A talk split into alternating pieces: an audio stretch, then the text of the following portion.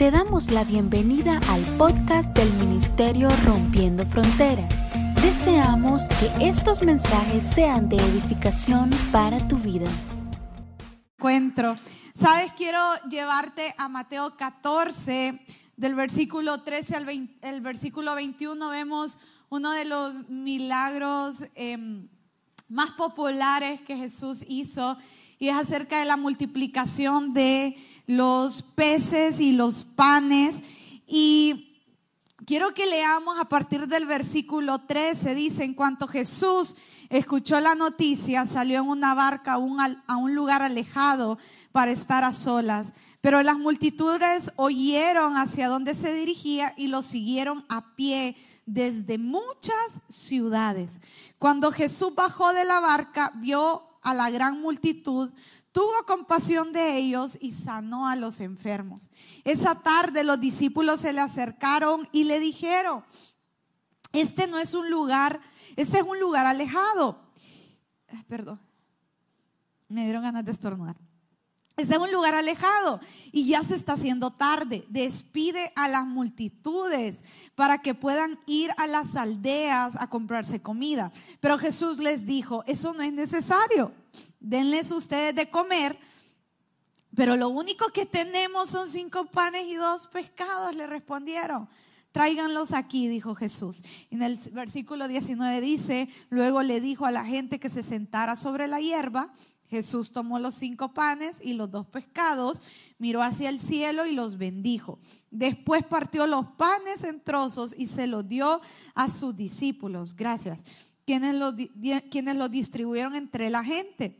Todos comieron cuanto quisieron y después los discípulos juntaron doce canastas con, las, con lo que sobró. Aquel día unos cinco mil hombres se alimentaron, además de las mujeres y los niños.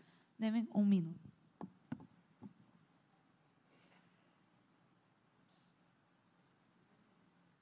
No es COVID, es alergia. Y si me regalan alcohol, por favor. Por si le impongo manos a alguien y dice, no, los mocos. ¿ah? Gracias.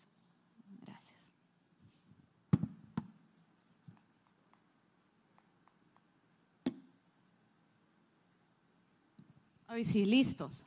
Saben, yo, yo recordaba hace unos años cuando nos casamos con José Manuel, que nuestro pastor, eh, el, el, pastor de ambos, que tenemos muchos, muchos, muchos años de estar con ellos, un hombre sabio, prudente y de pocas palabras, nos sentó y nos dijo eh, en medio de, de, la organización de la boda, en medio de, de estar haciendo el listado de invitados, nos dijo, hijos, yo siento que ustedes tienen que invitar a la mayoría de personas de la iglesia, refiriéndose a rompiendo fronteras. Y para ese entonces tenía, la, iglesia más fuerte era en Zamorano. Y aquí en Tegucigalpa habíamos, pero no éramos tantos. Hoy hay dos servicios, ¿verdad? Pero en aquel momento. Óigame, pero para una boda.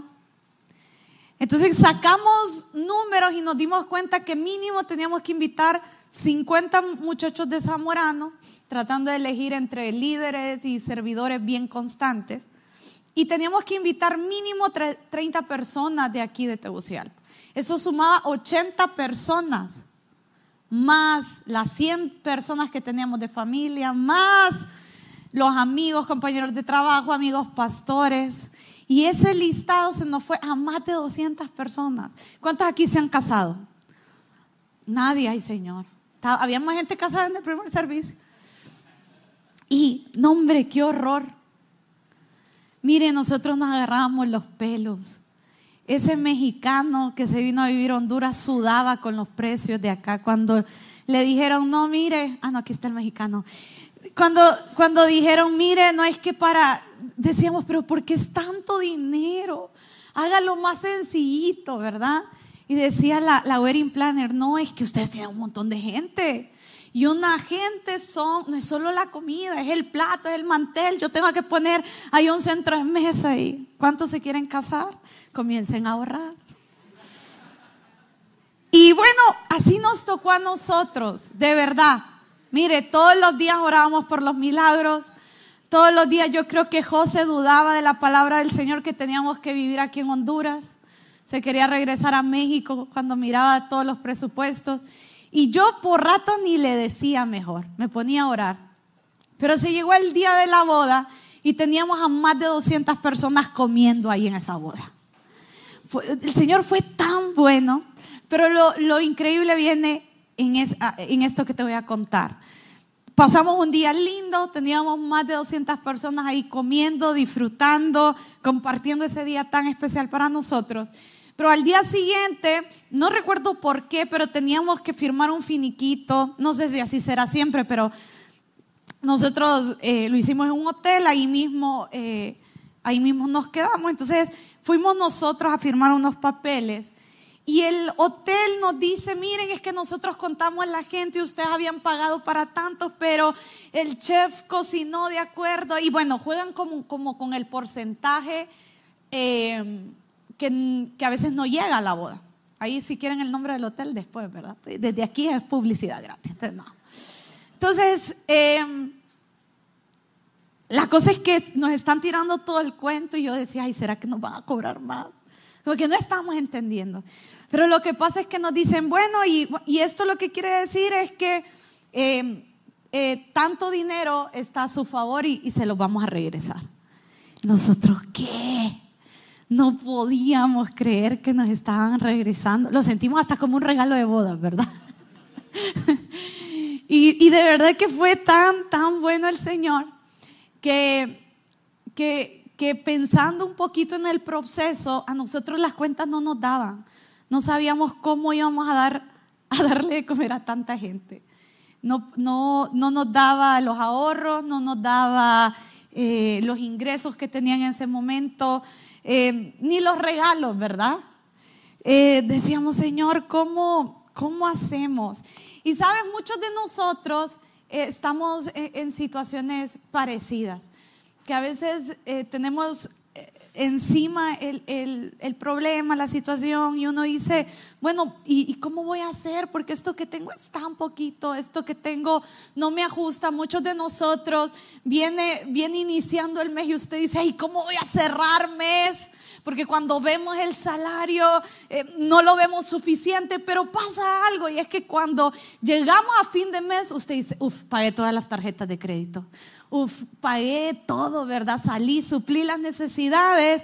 Porque, porque decimos comúnmente, fue como que se estiró, ¿verdad? El salario. Pero no, fue que el Señor comenzó a bendecirnos, a multiplicarnos y, vemos, y, vemos la mano del Señor en, en todo esto. Y sabes, era parecido a lo que estaba sucediendo aquí con los discípulos de Jesús. Ellos estaban, eh, estaban presenciando eh, e, este, este milagro de multiplicación y estaban ante un momento en el cual vemos que Jesús les dice, alimenten, alimenten las multitudes. Y ellos miran a toda esa gente y dicen, pero ¿y cómo? Si lo único que tenemos son unos cuantos panes, unos cuantos peces, Señor, ¿de dónde? ¿De dónde los vamos a alimentar? Pero ellos ven la multiplicación, porque cuando esos panes y esos peces llegaron a las manos de Jesús, hubo un milagro de multiplicación. Así que esto, esto es lo que vemos en Mateo 14. En Mateo 14 dice que, mira qué cosas, este es el único milagro bueno, no el único, pero es uno de los milagros que se repiten en los cuatro evangelios. Se cuenta en, Mateo, se cuenta en Marcos, se cuenta en Lucas, se cuenta en Juan. Pero es interesante que mencionan la cantidad de personas. Y literalmente lo que dice es que habían cerca de cinco mil hombres. Pero esto no es el total de las personas. Lo que hicieron fue contar las cabezas, por así decirlo, de hogar pero ahí habían mujeres, ahí habían niños. Así que los historiadores creen que en ese lugar habían entre 15 mil y 20 mil personas. ¿Usted se imagina cuánta gente era eso? Eso era un montón de gente. Yo a veces hasta me pregunto, ¿y ni micrófono tenía el pobre Jesús?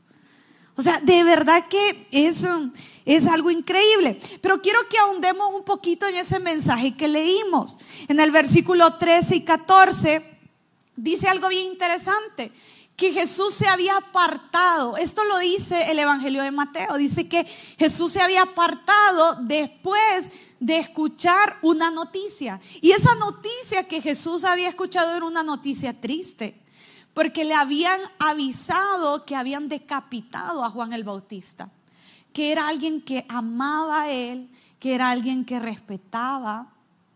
Cuando Jesús habló de Juan el Bautista, dijo, no hay otro profeta tan grande como Juan. Pero también Juan era primo de Jesús. ¿Cuántos saben eso? Entonces imagínate la tristeza y él dice que se aparta. Yo me imagino porque Jesús tenía luto en su corazón, se sentía triste.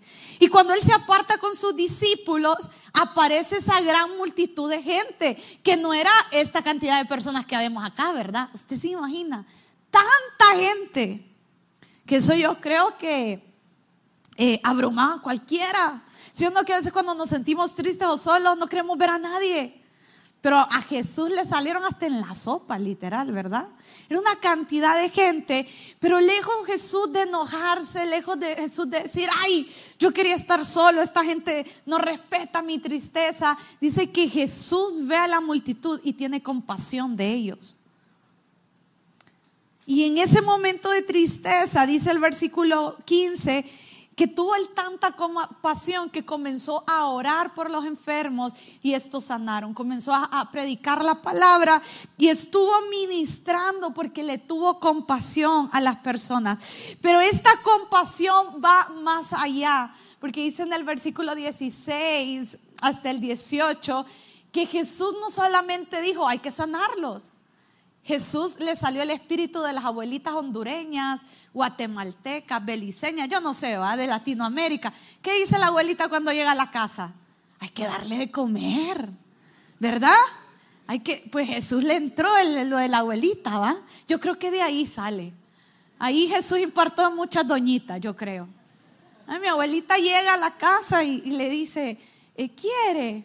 Y a veces nosotros le decimos, abuelita, ¿y por qué le da solo frijoles parados a la gente? Si son ricos. Y a veces no están tan ricos. Pero no puede dejar, vean, las señoras no pueden dejar a nadie irse sin comer. Pues así estaba Jesús. Dijo, no, ¿cómo, cómo lo vamos a dejar? Porque él tenía compasión, amaba a la gente. Dijo, no, esto no solo lo voy a sanar, lo voy a mandar bien comidos. Pero, pero lo, lo, lo, interesante es que invita a sus discípulos a ser parte de este milagro. Y le dice, ajá, ¿qué le vamos a dar de comer a estas personas? Estoy parafraseando un poquito. Entonces, eh, los discípulos, ¿verdad? Eh, se ponen un poco nerviosos y le dicen, Jesús, pero es que el presupuesto no alcanza. ¿Cómo vamos a alimentar a este montón de gente? Yo me imagino que ellos decían, pero si no alcanza ni para comer nosotros. De Jesús se alocó, ¿verdad? Pero la historia termina diciéndole a Jesús, bueno, pero a ver, ¿qué es lo que tienen? Tráiganme, tráiganme lo que tienen. Y los, los discípulos encuentran unos cuantos panes, unos cuantos peces y se los llevan a Jesús y esos pocos panes y peces se multiplican en Jesús y toda una multitud es alimentada. Yo quiero decirte algo. Esos panes y esos peces tenían la capacidad solamente de alimentar a un niño pequeño. Yo les contaba lo de esta mañana que estudiando un poco acerca de este mensaje, hay gente que escribe acerca de qué tipo de peces eran los que comieron. No sé por qué le, les dará curiosidad, un poco aburrido, pero ellos... Y entonces todo, me leí un documento entonces algunos dicen que uno a veces piensa en un pez grande, pero al parecer eran no tan grandes, pequeñitos.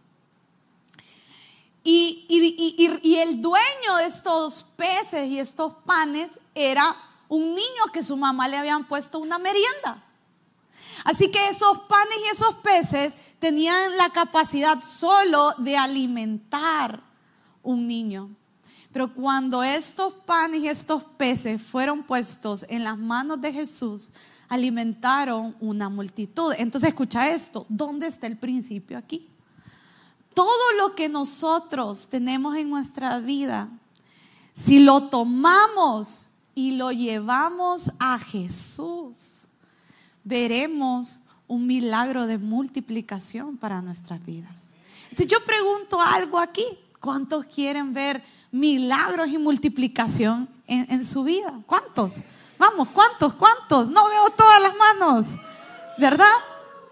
Todos. Todos necesitamos ver milagros de multiplicación. ¿Qué tenemos que hacer entonces, iglesia? ¿Qué tenemos que hacer? ¿Cuál es el principio?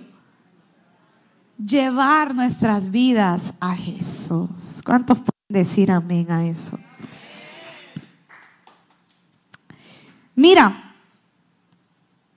nosotros queremos ver milagros y multiplicación, necesitamos hacer dos cosas que resaltan en esta historia. Número uno, debemos de dejarnos provocar por Jesús. Si lo quieres ver de otra manera, si no te gusta la palabra provocación, inspirarnos. A mí me gusta provocar porque es que a veces uno es provocado, ¿verdad? Te emocionas, va, y cuando uno siente e, ese fuego en su interior, uno hasta se levanta con ganas, ¿verdad? Con, violencia, con ímpetu, con fuerza. Mire, yo tengo aquí unos que Dios les ha quitado los peleoneros. Han sido peleones. Y una vez yo me subí al carro con uno de ellos. Venía convirtiéndose al Señor y íbamos, no voltean a ver a nadie, que pídanle perdón al Señor. Dígale al que tiene a su par, no es de, vos la historia. Chismoso, dígale.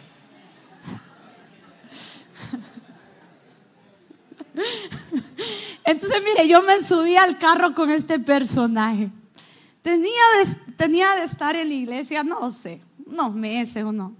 Ya el Señor la verdad lo había tocado, pero no le había quitado el peleón todavía. Y entonces íbamos y estábamos ahí por el mall multiplaza y de repente se le atraviesa alguien en el carro. Íbamos en un carrito que otro día, le, porque esa es otra historia, otro día le cuento las características de ese vehículo. Pero íbamos promocionando Diunza, Lady Lee, porque no tenía ventanas el carro. Y, y y de repente se la atraviesa y lo comienzan y yo veo que reacciona, lo provocó. ¿Verdad? Lo estaban provocando. Y yo veo que reacciona, pero yo pienso que está bromeando. Oye, miren, eso lo veo que el hombre provocado ya casi que se bajaba del carro y yo, no, ¿verdad? Que no se me baje del carro. Y ya luego tuve que orar por él y ministrarle que dejar ese enojo. Pero cuando nos provocan, sí o no, reaccionamos, usted reacciona. Y a veces nosotros necesitamos ser provocados por el Señor para que reaccionemos y ver milagros y ver multiplicación. Yo te decía que este pasaje este, se repite en todos los evangelios. Y obviamente cada escritor, bajo la guianza del Espíritu Santo, le puso su sazón. Pero en el Evangelio de Juan a mí me da mucha risa porque nos muestra cómo Jesús provocó a los discípulos.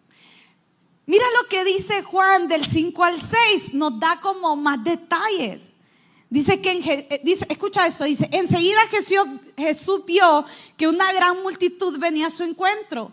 Dirigiéndose a Felipe le preguntó, ¿dónde podemos comprar pan para alimentar a toda esta gente? Usted imagina, ¿verdad? Ni los supermercados de hoy. Pero mira qué dice el versículo 6, lo estaba poniendo a prueba, porque Jesús ya sabía lo que iba a hacer. A mí me causa un poco de prueba porque Jesús como que lo estaba llevando al límite, lo estaba provocando. Y, te digo esto porque la Biblia lo, menciona en el siguiente versículo. Usted se imagina a Felipe, yo creo que lo quedó viendo con cara de loco. Y Jesús. y Felipe había visto milagros, pero mira, estaba al límite porque dice el versículo 7, Felipe contestó, aunque trabajáramos meses enteros, no tendríamos el dinero suficiente para alimentar a toda esta gente. Mira, yo te, yo te lo digo, Felipe estaba acostumbrado a ver milagros que sucedían a través de Jesús. Pero ¿sabes cuál era el problema aquí? Que Jesús estaba invitando a los discípulos, Jesús estaba invitando a, ser, invitando a su iglesia a ser parte de ese milagro de multiplicación que iba a ser en ese lugar. Entonces cuando, ¿verdad? Cuando ya nosotros entramos en la ecuación, uno siente que no puede.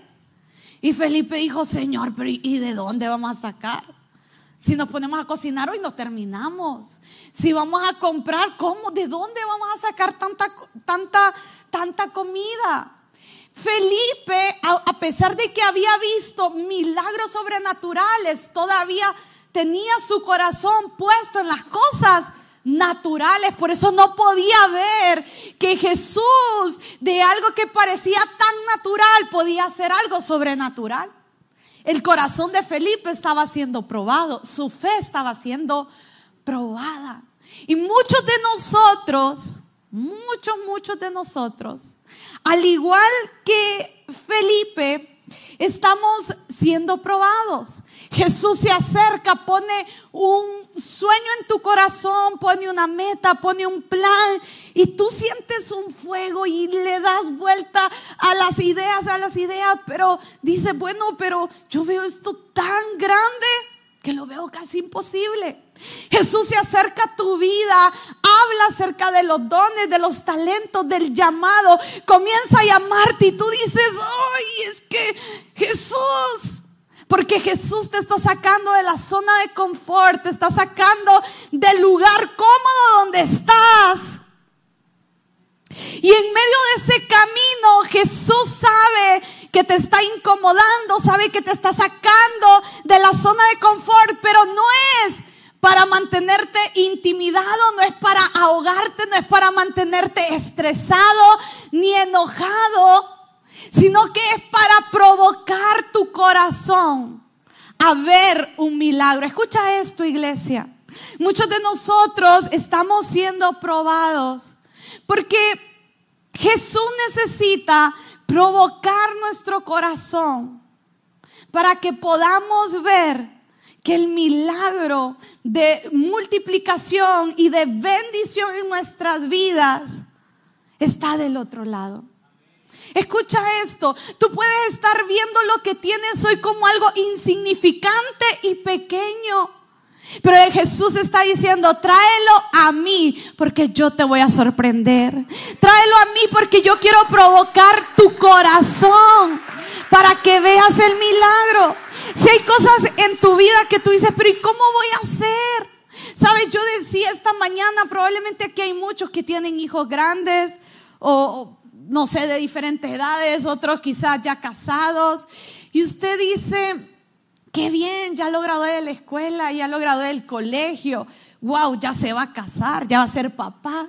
Pero tú recuerdas el proceso donde a veces decías, ¿y cómo voy a pagar la colegiatura? Señor, ¿será que voy a tener, verdad, para los 15, 20 años de estudios de este muchacho?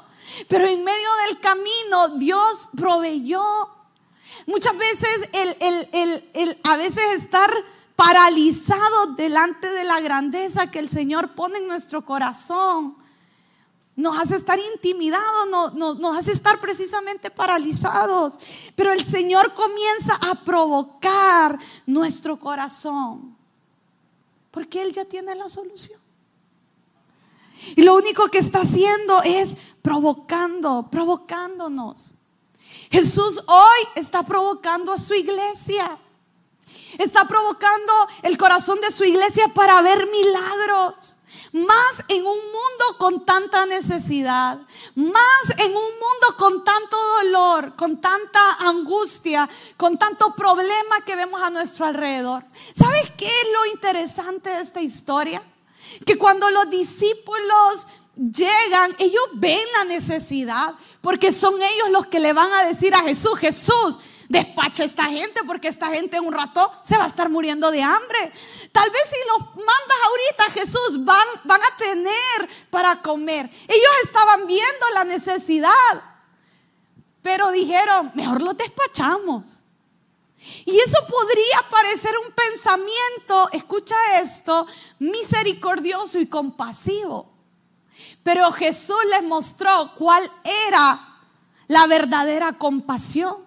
Y la verdadera compasión que Jesús les mostró era no despachar a la gente con su necesidad, era ponerse a la brecha hasta provocar un milagro en ese lugar. Jesús no los mandó con hambre, Jesús suplió la necesidad. Jesús quiere provocar tu corazón no solo para que mires milagros en tu vida, en tu casa. No, no, no. Jesús está provocando tu corazón para que vea, veas milagros alrededor de tu vida, para que veas milagros en tu trabajo, para que veas milagros en tu colegio, para que veas milagros en Honduras. ¿Sabes? A Honduras no la va a cambiar un presidente. A Honduras no la va a cambiar un, un, político nuevo que se levante. Oramos que Dios levante gente justa, gente recta. Pero en este tiempo se necesita que ese más de 60% de cristianos que hay aquí en Honduras sean levantados con un corazón que se provoca a ver milagros suceder en esta nación. Mira, Escucha esto. La, la, provocación en un corazón provoca expectativa. Si tú tienes un fuego en tu interior que no te deja en paz, que no te deja dormir, todo eso genera una expectativa en ti, genera una acción. Si estamos apáticos, si no te importa, no va a haber ninguna reacción. Porque la provocación provoca una reacción en nosotros. Y Jesús necesita una iglesia que tenga un corazón activo, un corazón que constantemente esté siendo provocado al ver la necesidad. Dice la escritura que el reino de, los cielos sufre violencia y son los violentos quien los arrebata. ¿Cuántos violentos quiere levantar aquí el Señor? Escucha esto, no para sonarte a la demás gente, ¿verdad? ni para insultarlos, ni para salir en redes sociales, ¿verdad? Somos buenos, ¿verdad? Y ponen y usted sale en contra de las ideologías de género, pero solo por Facebook, solo por Instagram pero ¿dónde está la iglesia que su corazón está siendo provocado y está de rodillas clamándole al Señor, Señor, que venga tu reino, que venga tu reino, Señor, a ver por qué enfermo oro, Señor, a ver a quién le predico, Señor, a, ver, Señor, ¿dónde, ¿dónde puedo ser un instrumento de tu milagro? ¿Hay alguien aquí esta mañana? Y dile, dile al que tienes a la par, y no me mires a mí, es a ti, tú eres el provocador. Jesús te está provocando a ti. Vamos, dile, Jesús te está provocando a ti. Yo quiero decirte algo.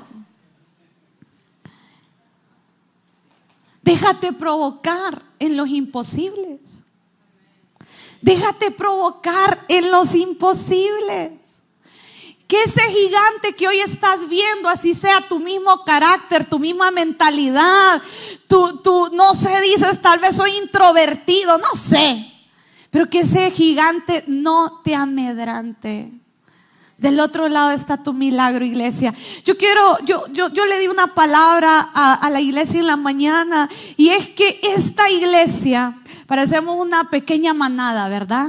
Una manada potente peligrosa, astuta. Pero escucha esto, tenemos un montón de gigantes. Tenemos un montón de gigantes. Pero si se levanta una iglesia con un corazón provocado en este lugar. Vamos a ver milagros, iglesia. Vamos a ver, vamos a ver multiplicación. Que no se intimide tu corazón, que no sea amedrante. Vamos, dile a alguien, no te intimides ante los gigantes. Vamos, dile, no te intimides ante los gigantes. Viene la multiplicación. No, pero dígaselo como que con ganas. No te intimides. Vamos. Ahora lo segundo que vemos es poder llevar delante de Jesús todo lo que tenemos. En Mateo 14 dice, pero lo único que tenemos son cinco panes y dos pescados, le respondieron. Y me encanta cómo Jesús responde, tráiganlos aquí. ¿Sabe? Jesús quiere hacer milagros de cosas pequeñas en tu vida. Jesús no dijo, y solo eso consiguieron. Qué inútiles son. ¿Le dijo así Jesús? No. Y solo eso. Y tal vez no se miraban tan bonitos esos peces y esos panes. Imagínense, el niño salió desde la mañana y a saber qué horas eran. Ya medio.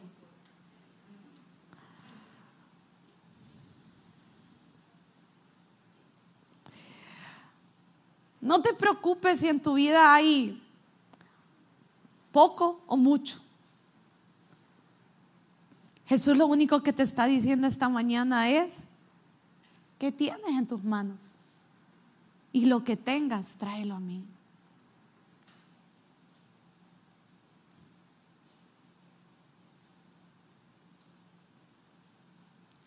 Sabes, hace unos años eh, el Señor eh, me, llamó a pastorear y hemos contado muchas veces esto, eh, cada uno con nuestra historia, cuando la gente todavía hoy nos ve, nos ve jóvenes y la gente dice, ay, qué lindos, tan jóvenes. Y nosotros no sabemos cómo tomar eso, a veces. Y, pero realmente llevamos muchos años sirviendo al Señor. Eh, y hace unos años, realmente ayer miraba a los estaban recibiendo una capacitación de alabanza acá, vinieron a instalar esa cabina. ¿Cuántos le dan gracias a Dios por esa cabina nueva? Y, y tantas cosas. Y yo de verdad, mi corazón estaba tan agradecido con el Señor. Dice, Señor, gracias. Señor, también que nos tienes aquí. Por ahí alguien me dijo, no, para la conferencia necesitamos otro aire. Gracias, Señor, otro aire. Hay que ver de dónde lo saco, pero gracias, Señor. ¿Verdad? Y tan bueno. Y recordaba que cuando la iglesia eh, fue fundada aquí en Tegucigalpa, eh, estábamos en un segundo piso de una casa, en una colonia bien popular de aquí de Tegucigalpa. Y al inicio todo era lindo, aquel lugar lo habíamos puesto lindo, pero mire, estábamos en el segundo piso de la casa, entonces ahí era el cielo, pero abajo era el infierno, literal. Mire, de todo. ¿Quién no nos... Mire, los últimos días que estuvimos ahí, creo que, bueno, ni voy a decir los negocios porque no quiero sonar que estoy desmeritando algo, pero nos decepcionábamos. No, hombre, era permiso, permiso para entrar y poder subir. Y a pesar de que estábamos en esas condiciones, eh, los números no daban para movernos. Pero un día yo escuché la voz del Señor que me dijo, eh, es tiempo de moverse. Y yo le dije, Señor, amén, porque ya estoy desesperada en este lugar, pero ¿y de dónde?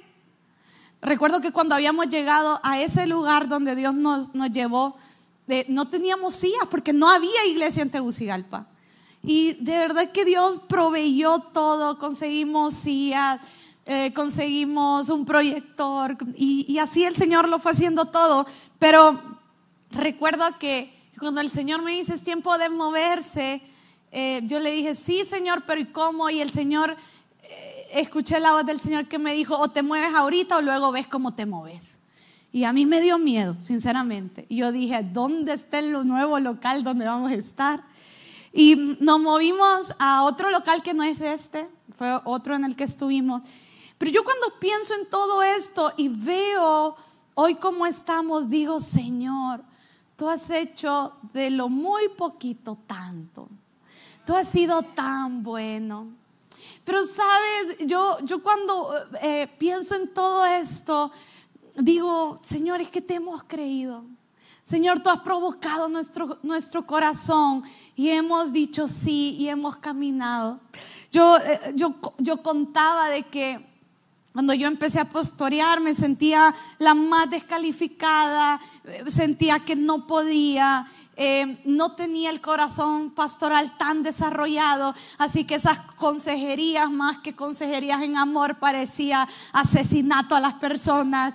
Y, y tantas cosas, y Dios me llama a pastorear jóvenes tan apasionados, pero tan apasionados por la presencia del Señor que mi corazón era provocado. Así que yo aprendí desde esos años a ir delante del Señor y decirle, Señor, te los entrego. Señor, te entrego mi vida. Pero yo no me siento tan buena. Señor, pero lo único que tengo, lo único que tengo es mi vida. Yo te la entrego. ¿Sabes que hay algo que si yo tenía era voluntad? A mí si el Señor, y, y tengo eso todavía, yo tengo voluntad para hacer. Si el Señor dice vamos, pues vamos. ¿Sabes por qué? Porque ya he caminado un poquito. Y yo sé que, que, uno, que el Señor te llama cosas y uno inicia cosas y pueden parecer, puede parecer un inicio tan pequeño, pero si tú tienes la voluntad y si tú le entregas el proceso al Señor, en ese camino, tú vas a ver el milagro de la multiplicación. Tú vas a ver los milagros del Señor y la mano del Señor haciendo crecer y multiplicar todo lo que ha puesto en tu vida. Yo quiero decirte que si tú le dices sí al Señor, si tú le entregas, si usted, usted dice, pero lo único que tengo, Señor, es mi voluntad. Señor, es que cómo me cuesta, esa muchacha se ve bien cristiana, pero a mí ¿Cómo me cuesta todavía lucho con el pecado? Entrégale tu vida a Jesucristo y verás cómo entrarás en, un, en una temporada de bendición, en una temporada de multiplicación, donde todo aquello que había estado seco y muerto en ti va a resucitar y a cobrar vida, porque todo lo que es puesto en las manos del Maestro, iglesia, es multiplicado y bendecido. Jesús le estaba enseñando esto a sus discípulos. Jesús le estaba diciendo, tráiganmelo. Si ustedes no pueden, tráiganme. Si tú no puedes con tu familia, tráele tu familia al Señor. Y de rodillas todos los días, Señor, te entrego a mi papá. Señor, te entrego a mi mamá. Señor, te entrego a mi hijo. Señor, te entrego a este familiar que no te ha recibido. Señor, no aguanto a mi jefe. No te pelees con el jefe de rodillas, Señor, oro por mi jefe, bendícelo. ¿Cuánta gente le está hablando? ¿Cuántos quieren matar a los jefes? No es de Dios, bendícelos. Dile, Señor, yo te lo entrego, toca su vida, toca su vida, Señor. Jesús le dice, tráiganme, tráiganme, tráiganme.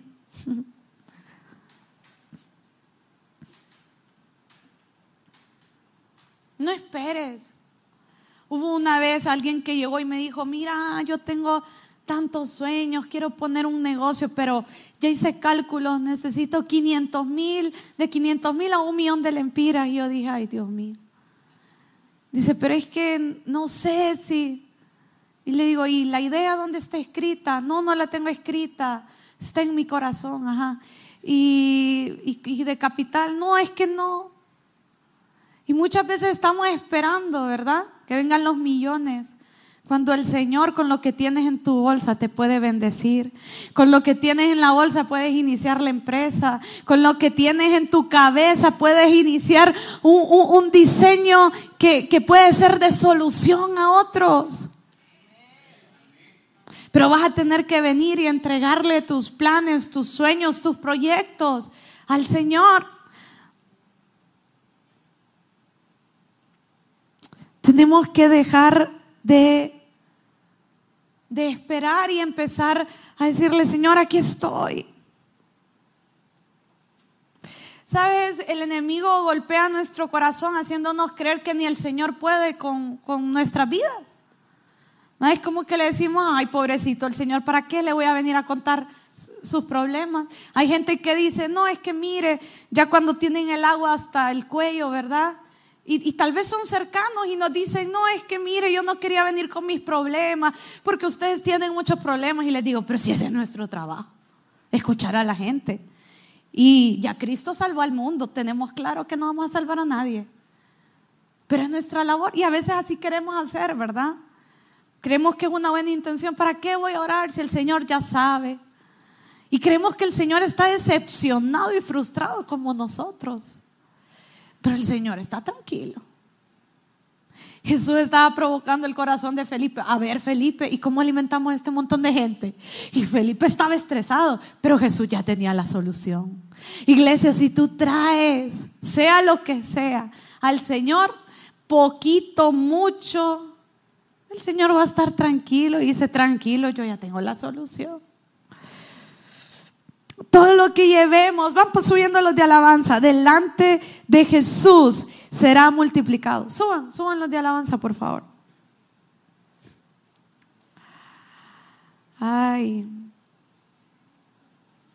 A veces tenemos que creerle al, al, Señor como niños. Hay una historia que dice que había, había una casa, no con muchos recursos, y estaba un niño muy enfermo y estaba su hermanita. De repente los papás comienzan a decir, eh, este niño no se nos va a salvar, lo que necesita es un milagro. Así que la niña al escuchar la frustración de sus papás, sin que los papás se dieran cuenta, se sale de la casa, lleva un par de monedas en, en su mano, no sé si eran los ahorros o de dónde se lo habrá sacado, pero era lo que tenía.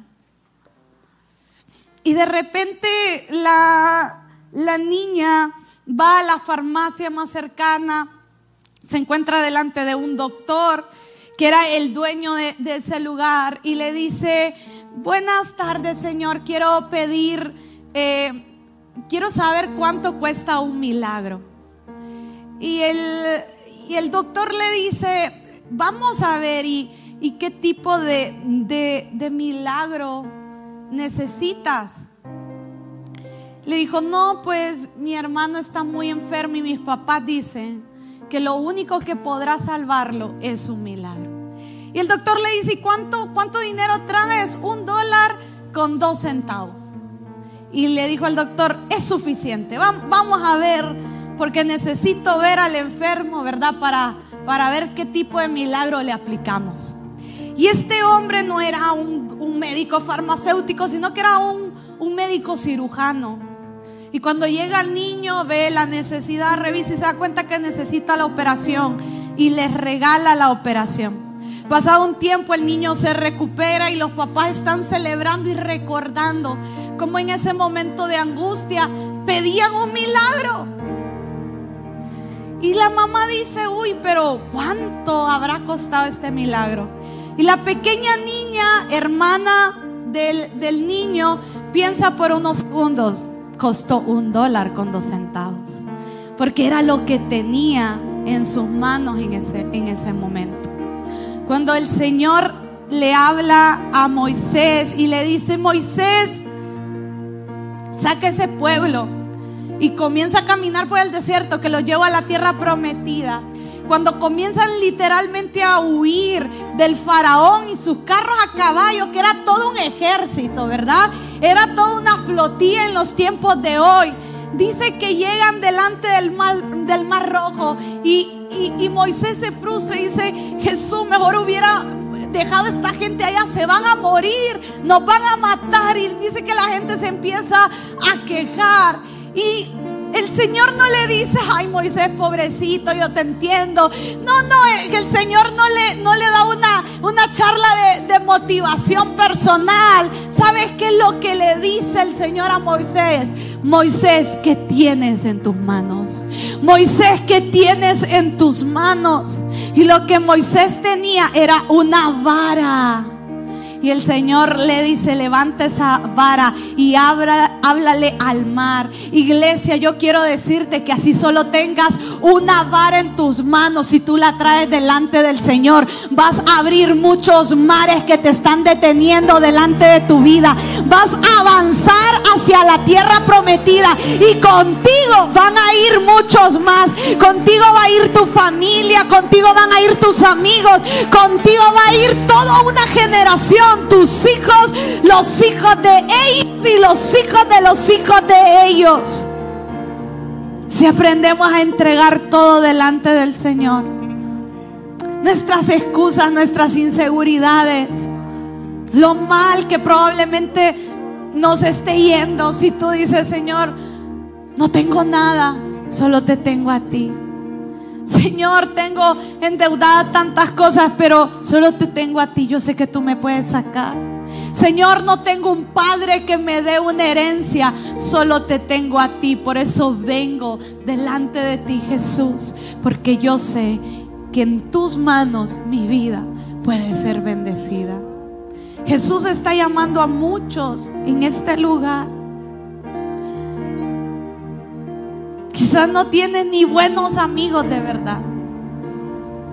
Porque a veces estamos rodeados de conocidos y estamos rodeados de gente que, que, no son ni tan buenos amigos, que no nos llevan a nada. Pero si tú le entregas al Señor tu vida, así te quedes solo, Él te va a bendecir.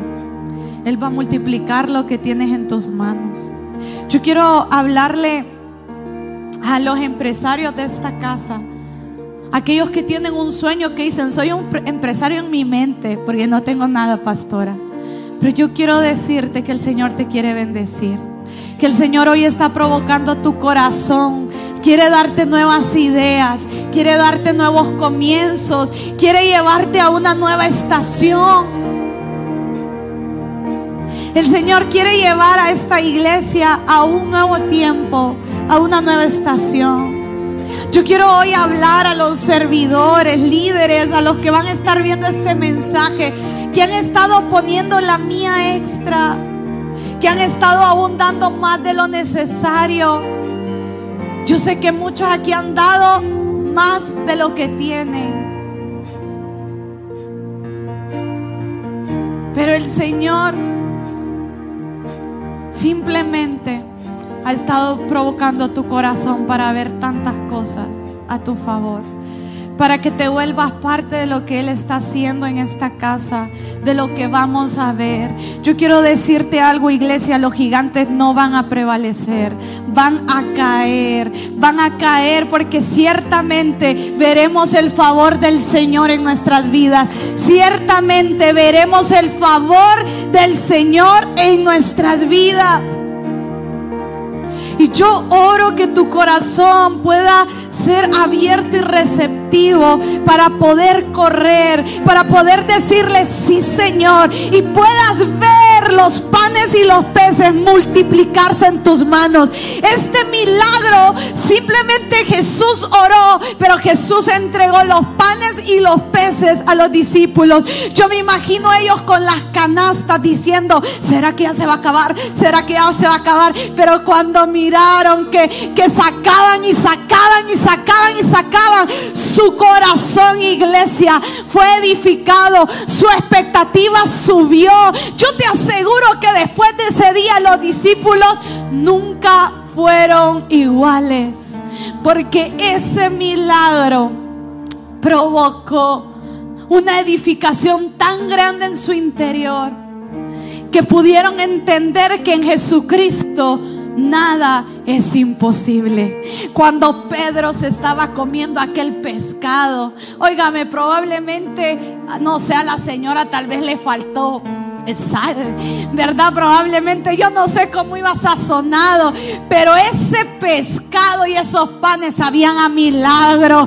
Cuando ellos estaban comiendo, estaban diciendo, qué bueno ha sido el Señor con nosotros, qué bueno ha sido el Señor. Uy, hasta me sabe más rico este pescado. Quizás no es como el que hace mi esposa, ni como el que hace mi mamá, ¿verdad? Ni como el que hacen ahí en el restaurante que me gusta, pero este pescado tiene algo especial porque sabe a milagro, sabe a multiplicación. Tenemos que empezar a decirle, Señor, yo quiero probar, probar, yo quiero probar, dice la escritura, y vean que el Señor es bueno. Yo quiero probar a que sabe la multiplicación, Señor. Yo quiero probar a que saben los milagros. Probablemente has escuchado un Dios de milagros del antiguo del Nuevo Testamento. Pero yo quiero decirte que Jesús es un Dios vigente hoy. Es un Dios vigente hoy, un Dios de milagro. Ve delante de Él y dile, Señor, yo quiero probar. Yo quiero probar y ver a qué saben los milagros. Cuando yo veo lo que Dios está haciendo, miren, no tienen ni idea cuántas peticiones y cosas recibimos, cuántos aún problemas personales tenemos nosotros. Pero cuando yo veo que por allá salta una chispa de milagro, que por aquí se abrió una puerta, que fue algo milagroso para alguien, cuando yo veo cómo el Señor nos hace avanzar como iglesia y como casa, óigame, yo digo, Señor, Gracias porque me estás edificando. Esto sabe a milagro. Señor, de lo poquito tú nos estás llevando a lo mucho. Dígalo conmigo, de lo poquito tú me estás llevando a lo mucho. De lo poquito, Señor, tú me estás multiplicando.